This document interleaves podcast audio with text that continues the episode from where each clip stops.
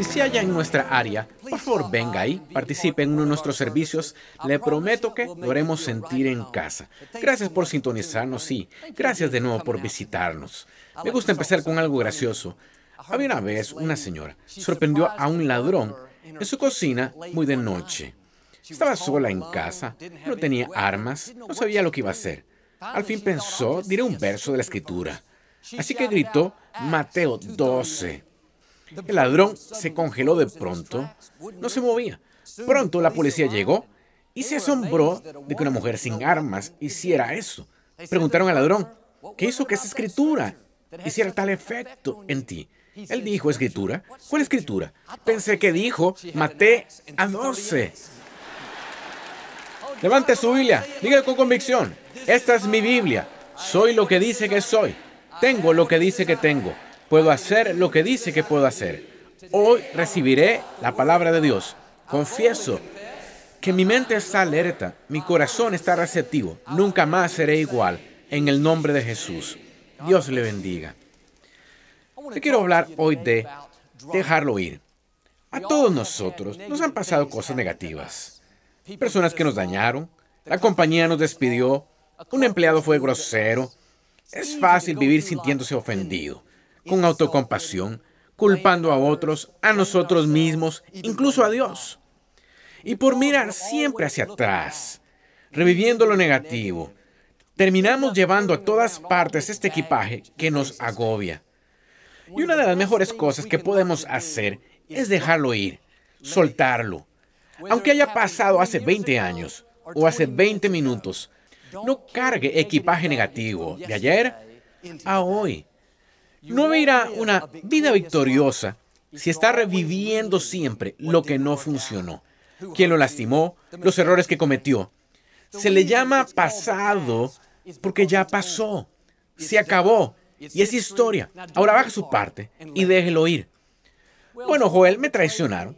Se fue y rompió mi corazón. Por eso estoy amargado. Por eso estoy molesto. No, lo hirieron una vez. No deje que lo sigan hiriendo.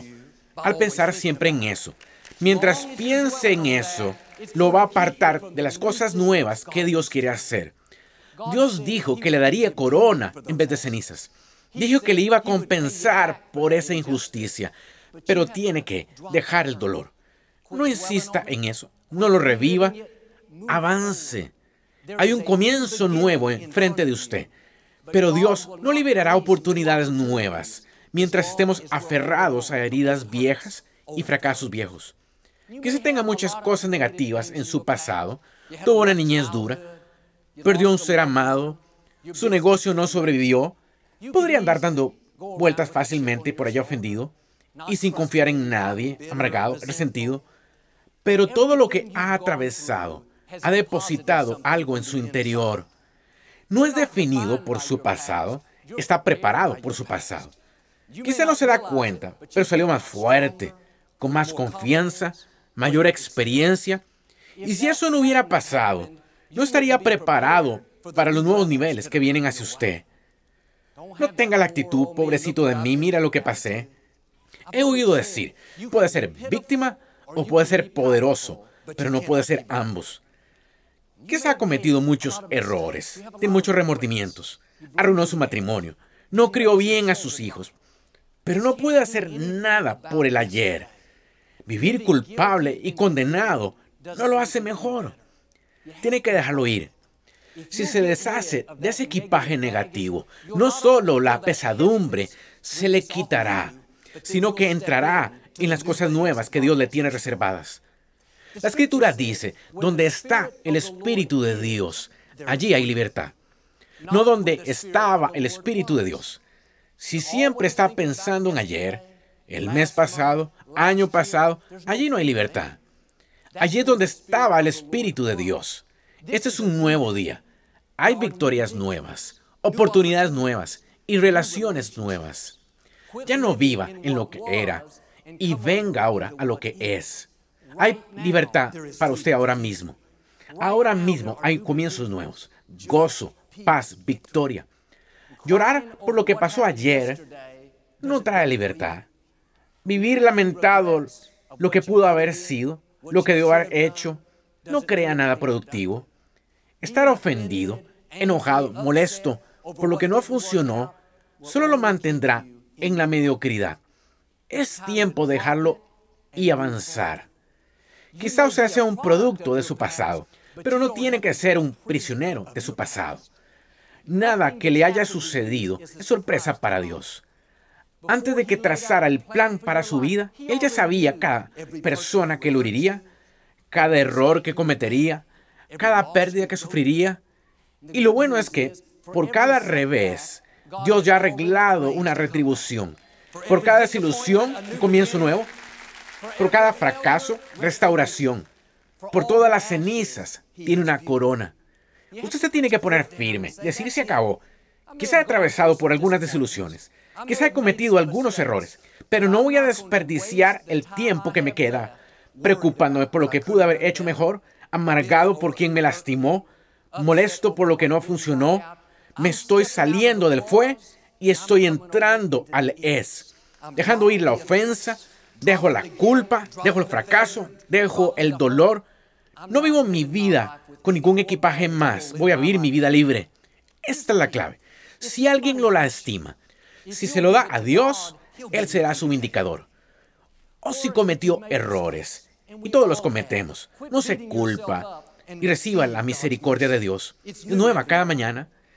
Si hay cosas que no entiende, trabajó duro, pero no obtuvo el ascenso, se esforzó mucho, pero su matrimonio no sobrevivió, en vez de llevar siempre ese equipaje, tiene que ser bastante maduro para decir, Dios, no lo entiendo, pero confío en ti. No voy a vivir amargado, no voy a ir por la vida viendo a través del retrovisor, voy a seguir avanzando, sabiendo que mis mejores días están por delante. Eclesiastes dice, mejor es el final que el principio. Quizá tuvo un inicio difícil, pero no tiene que tener un final igual. Mejor es el final. Quizá pasó por una desilusión. Alguien rompió su corazón. El informe médico no fue bueno. No se atore en qué pasó ayer. Dios dice que algo mejor viene. Quizá haya algunos lugares difíciles en medio, pero no se quede enfocado en la traición. Lo mejor viene. El préstamo no pasó. ¿No anda sintiendo compasión? Lo mejor viene. Oró y creyó, pero el informe médico no fue bueno. Es un informe, pero Dios tiene otro. Él dijo, algo mejor está por venir. Ahora no anule lo mejor por vivir en el ayer, reviviendo su dolor, sus fracasos, desilusiones. Si su mente está siempre en el ayer, va a moverse en esa dirección. No puede avanzar viendo hacia atrás. Si siempre está pensando quién lo lastimó, quién no se resolvió, reviviendo sus fracasos, llamando gente, diciendo lo malo del informe médico, se va a quedar atorado. Reciba esto en su espíritu. Lo mejor viene. El gozo viene. La sanidad viene. Los avances vienen. La victoria viene. Pablo lo dijo así en Filipenses. Enfoco toda mi energía en esta única cosa, olvidando lo que queda atrás y extendiéndome hacia lo que está delante. Aquí está un hombre que escribió casi la mitad del Nuevo Testamento. Pudo haber dicho, enfoco todas mis energías en ser un mejor escritor, en desarrollar mis habilidades de liderazgo, en impactar la cultura en una mayor forma. Él dijo, de hecho, lo más importante en todo esto es olvidar lo que queda atrás. Sabía que si pasamos la vida cargando equipaje negativo, perderíamos nuestro destino.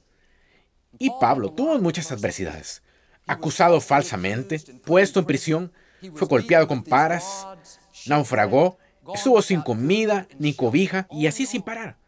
Si él no hubiera aprendido este principio, se habría amargado, enojado. Dios, ¿por qué me pasa esto a mí? No es justo. Lo sintió tan fuerte que una traducción de ese versículo que cité dice, yo no lo he alcanzado aún, pero una cosa hago, olvidando lo que queda atrás. Estaba diciendo, no soy todo lo que debería, pero una cosa sé bien. En una cosa soy bueno. Yo sé cómo dejar ir el pasado. Era experto en soltarlo. A veces empleamos más energía aferrándonos a lo negativo de la que ocupamos para dejarlo. ¿Qué tal si hiciéramos como Pablo y enfocáramos nuestras energías en avanzar, dejando la ofensa, dejando la culpa, dejando el dolor. ¿Cómo lo deja ir? Deje de pensar en eso, deje de hablarlo. No reviva las cosas negativas que le han sucedido. A veces las personas nunca ven lo mejor, es que siempre están abriendo heridas viejas. Cada semana llaman a un amigo. ¿Puedes creer lo que me hizo? Eso sucedió hace 27 años. Siguen trayéndolo a colación como si hubiera sucedido ayer. Y si va a ser libre, necesita no solo dejarlo ir, necesita enterrarlo, tener un funeral para eso, sepúltelo de una vez para siempre. Tome la decisión que no va a hablar de eso otra vez. Cuando sienta la tentación, solo cierra la boca. Esa traición, ese fracaso, esa decepción está muerta. Ya la enterró, ya fue el funeral, se acabó, ya pasó, está en el pasado. Ahora, si la va a desenterrar, va a pesar. No solo le va a volver su vida amarga, sino que nadie va a querer cerca de usted. Cuando lleva siempre algo apestoso, quizá no se dé cuenta, pero eso lo hace desagradable. Cuando está amargado, aparta a las personas. Cuando está ofendido, enojado, sintiendo culpa, aleja las oportunidades lejos. Tiene que sacar lo apestoso de su vida. Deje el equipaje. Hace un par de meses regresaba a casa de una noche de esperanza. Salimos los jueves y regresamos la noche del viernes tras el evento. Se me olvidó empacar un par extra de calcetines. Me puse mis calcetines el jueves por la mañana y viajamos a esa ciudad. Estuve firmando libres esa noche, tuve mucha actividad. Me levanté en la mañana, no tuve tiempo de ir a la tienda, así que me puse el mismo par de calcetines. Esa tarde hice ejercicio, sudé mucho. Esa noche, la noche de esperanza, duró tres noches. Saludé cientos de manos después.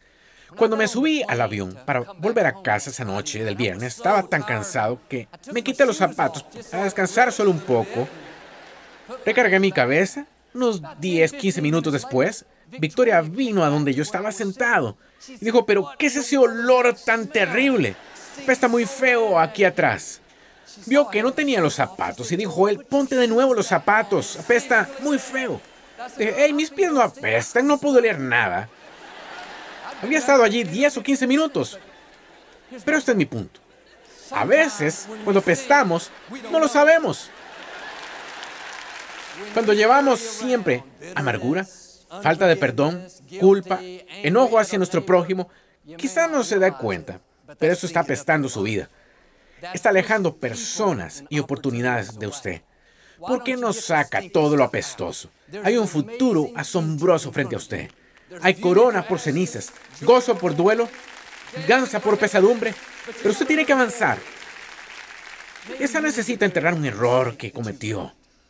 Ha sentido culpa, condenación, baja autoestima por tiempo. Hágale un funeral a eso y déjelo atrás. No hable más de eso. No deje al acusador convencerlo de que usted es un fracaso, que no merece ser bendecido, es indigno. Esas mentiras apestarán su vida. Que la derrota no aparezca en su mente. Cuando el fracaso, el error, la culpa, la desilusión regresen otra vez a la pantalla de su mente, hágase un favor, cambie de canal. Tenga la actitud, no voy hacia atrás, no vivo con remordimiento, no estoy enumerando mis fracasos, estoy avanzando. Quizá he cometido algunos errores, pero tengo una promesa. Mejor es el final. Y si consigue que su mente avance, su vida avanzará. ¿Cuánto tiempo y energía le está dando a lo negativo de su pasado? Dolores, heridas, fracasos, desilusiones. Usted solo tiene limitada energía emocional para cada día. Cuando gasta esa energía en cosas negativas, llamando a un amigo, contando lo mal que lo trataron a usted, reviviendo sus fracasos, sintiéndose menos, esa es energía que debería estar usando para avanzar. Tiene que salir de lo que era y entrar ahora a lo que es. No diga otra palabra sobre esa ruptura, esa desilusión por la que pasó. No le cuente a otro del error que cometió se acabó por completo. Ya lo enterró, ya tuvo funeral. Ahora no hable más de eso. No puede tener su mente en el ayer y esperar avanzar. Y la verdad es que todos tienen equipaje. Todos tenemos cosas que podrían hacer que estemos amargados y vivamos con pesadumbre. La diferencia entre las personas que son positivos, felices, esperan cosas buenas y quienes están amargados, desanimados y negativos es en que el segundo grupo se aferra a todo el equipaje. El primer grupo aprendió este principio de dejarlo ir, soltarlo. Marcos capítulo 11. Jesús hablaba de lo que deberíamos hacer cuando alguien nos engañe. Versículo 25. En la versión amplificada dice, perdónalos y suelta eso. Déjalo y olvídalo. Nota el principio. Suéltelo, déjelo, olvídelo. Quizá alguien mal de usted trata de hacerlo verse mal. Usted podría molestarse fácilmente, ofenderse y tratar de desquitarse. ¿Por qué no intenta un enfoque diferente? Suéltelo, déjelo y olvídelo. Dios peleará sus batallas. Bueno, me traicionaron, se marcharon. No desperdicie otro minuto estando amargado. Suéltelo, déjelo y olvídelo. Dio un paso de fe, pero no se resolvió. El negocio fracasó, podría amargarse fácilmente. No, tres cosas sencillas. Suéltelo, déjelo y olvídelo. La razón de decir déjelo es porque tendrá la tentación de ir a recoger otra vez. Quizá lo soltó al principio, y eso es bueno, eso es lo correcto. Pero mañana en la mañana, cuando piense en lo que dijeron, en los groseros que fueron, querrá recoger el dolor, recoger la amargura. Conozco gente que ha estado recogiendo la misma ofensa por 47 años. Ya no es una maleta, está pegada a ellos. Es una parte de quienes son. Tiene que dejar eso. Quizá no fue justo, pero Dios vio lo que sucedió. Él es Dios de justicia. Y Él prometió que corregirá las injusticias. Cuando lo deja ir, no significa que usted sea débil, se rinda, que no le importa lo que le hicieron. No está diciendo, Dios, confío en que eres mi vindicador. Sé que abrirás las puertas correctas. Sé que me llevarás a donde se supone que esté. Quizá a las 10 de la mañana, un colaborador sea grosero con usted. Lo suelta, lo deja y lo olvida. Pero al verlo al mediodía de nuevo, será tentado a recogerlo otra vez. Solo diga, no gracias, estoy dejando esa ofensa donde la solté. No cargo ningún equipaje negativo. Demasiadas personas son justo lo opuesto. Si les cierran el paso manejando a las 8 de la mañana, a las 12 siguen molestas. Y en vez de soltarlo y dejarlo allí, lo siguen recogiendo de nuevo, vez tras vez, poniéndolo en su maleta y llevándolo a donde quiera que vayan. Amigos, la vida es muy corta para llevar siempre equipaje negativo. Su destino es muy importante. Su tiempo es muy valioso para pasar el día apesumbrado por la ofensa, la culpa, las desilusiones, el dolor. Tiene que tomar esta decisión de no solo soltarlo, sino dejarlo. No caiga en la tentación de volver a recogerlo. Había un hombre en la escritura con el nombre de Aitofel. Era una de las manos derechas del rey David. Por más de 25 años sirvió como asesor y consejero cercano de David. Cuando el hijo de David, Absalón, trató de tomar el trono, Aitofel fue uno de los primeros en abandonar a David e ir tras su hijo. Y comenzó a aconsejar a Absalón, diciéndole lo que debería hacer para derrocar a su padre. Bueno, esta revuelta no tuvo éxito y finalmente Absalón fue asesinado. Y la escritura dice que Aitofel estaba tan alterado que fue y se arcó. Porque un consejero de confianza del rey David por tantos años de pronto lo traiciona. Aitofel era el abuelo de una mujer llamada Betsabé. Ella fue con quien David tuvo un amorío e hizo que su esposo Urias muriera. Entonces David la tomó como su esposa. ¿Será que Aitofel traicionó de la nada a David porque nunca se recuperó de lo que David le hizo a Betsabé y a Urias? En vez de perdonar a David, soltarlo, dejarlo, olvidarlo, todos esos años, ese veneno estaba estallando en el interior. Por fuera se veía bien, todo se veía como si estuviera bien, estaba aconsejando al rey David, pero por dentro algo estaba mal. Trágicamente terminó tomando su propia vida. Y por supuesto, lo que David hizo estuvo mal. Aitofel, al menos en lo natural, tenía razón de estar amargado, enojado, molesto, pero cuando lleva siempre equipaje negativo, año tras año, no está dañando al otro, está contaminando su propia vida. No tendrá la creatividad, bendición, el favor que debería. Como Aitofel, lo que le hicieron quizás estuvo mal, quizás no fue fácil, pero por su bien, no el de ellos. Usted necesita soltarlo, dejarlo y olvidarlo. Cuando lo haga, Dios sanará sus heridas. Dios restaurará sus lugares rotos. Dios le compensará por la injusticia. Al aferrarse a la amargura, falta de perdón, culpa, en realidad, usted no se aferra a eso, sino eso a usted. Ese veneno lo dirigirá por un mal camino. A Atofel le iba muy bien en todo. Una carrera exitosa, trabajaba para el rey, respetado, pero debido a que no trataba con su equipaje negativo, perdió su destino y le costó su vida. Que ese no sea usted. No juegue con el equipaje negativo. Amargura, falta de perdón, culpa, suéltelas y olvídelas. Bueno, Joel, no entiendo por qué esto me está pasando a mí. ¿Por qué me engañaron esas personas? ¿Por qué me enfermé con esto?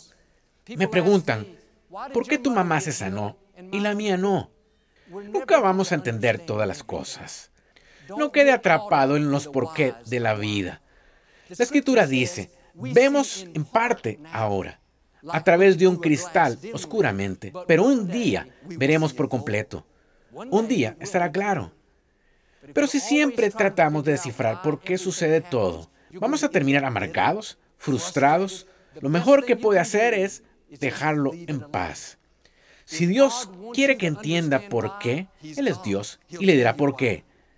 Pero si no le está revelando eso, necesita hacerlo bastante listo para olvidarlo. Hay algunas cosas que Dios no quiere que sepamos. La escritura dice, es privilegio de Dios ocultar cosas. Si va a confiar en Dios, tiene que aceptar que va a haber preguntas sin contestar. Debemos ser bastante maduros y decir, Dios, no entiendo por qué pasó esto, pero estoy bien aún sin entenderlo. No necesito tener todas las respuestas. Tú eres Dios y yo no. Confío en que tus planes para mí son de bien y tú sabes lo que haces. Unos buenos amigos pastorean una iglesia en otra ciudad y una noche su hijo adolescente murió trágicamente en un accidente automovilístico. Como puede imaginarse, estaban desconsolados, devastados. Al instante, su mundo comenzó a derrumbarse. Son grandes personas, creyentes fuertes, pero yo no sabía cómo responderían. Muchas personas se amargan, enojan, culpan a Dios y arruinen el resto de sus vidas. No fue fácil. Atravesaron por un tiempo lúgubre, pero se recuperaron. Yo les pregunté cómo le hicieron para no llegar a amargarse. Dijeron, tomamos la decisión que no íbamos a cambiar lo que sí sabemos por lo que no sabemos. Lo que sí sabemos es que Dios es bueno que está por nosotros. Es amoroso y misericordioso. No íbamos a dejar que una situación que no entendíamos anulara todo eso. Quizá ha pasado por algunas cosas que no tiene sentido. Lo fastidia, haciendo que se amargue, desanime, moleste. Necesita hacer lo que ellos hicieron. Deje de tratar de descifrarlo todo y regrese a lo que sí sabe. Sí sabe que Dios lo tiene en la palma de su mano sí sabe que Dios no lo habría permitido si de alguna forma no fuera a sacar algo bueno de eso. La verdad es que no todo va a encajar perfectamente en nuestra teología. Necesitamos un archivo en nuestra mente. Llamado el archivo, no lo entiendo. Cuando surga algo que no tenga sentido, no puede hallar una respuesta, en vez de amargarse, frustrarse, solo póngalo en su archivo, no lo entiendo, y siga avanzando. Si comete el error de pasarse la vida tratando de descifrar por qué sucedió todo, por qué me enfermé, por qué mi ser amado no sobrevivió, eso va a envenenar su futuro. En los 1800, James Garfield fue electo el vigésimo presidente de Estados Unidos. Seis meses después, le dispararon en la espalda. Los doctores pudieron salvarle la vida, pero no pudieron hallar la bala. Se estaba recuperando bien. Pero en aquellos días, pensaban que si no se quitaba la bala, le iba a causar problemas grandes después. Así que hicieron más cirugías, sondeando alrededor y aún sin encontrarla. Alexander Graham Bell desarrolló un aparato eléctrico esperando localizarla y no tuvo éxito. Dos meses después, el presidente Garfield murió no del disparo original, sino de la infección que vino de sondear todo alrededor. A veces es mejor dejarlo por la paz. Si anda siempre sondeando sus dolores, heridas, fracasos, esto los mantiene tan avivados que nunca se va a aliviar. Si los tiene que entregar a Dios, decir, Dios no lo entiendo, pero no voy a seguir sondeando alrededor, Dios confío en ti, mi vida está en tus manos. Le pido que deje de mirar atrás. Dios quiere hacer algo nuevo, pero tiene que olvidar lo viejo. No sea como Aitofel, aferrándose a cosas que van a envenenar su futuro. Haga como el apóstol Pablo, enfoque sus energías en olvidar lo que queda atrás. Hay algo que necesita soltar, una ofensa, dolor, un fracaso. No hay mejor tiempo que ahora. Hoy puede ser un momento decisivo. Tome esta decisión conmigo. Va a deshacerse de su equipaje negativo. No solo lo va a soltar, sino lo va a dejar.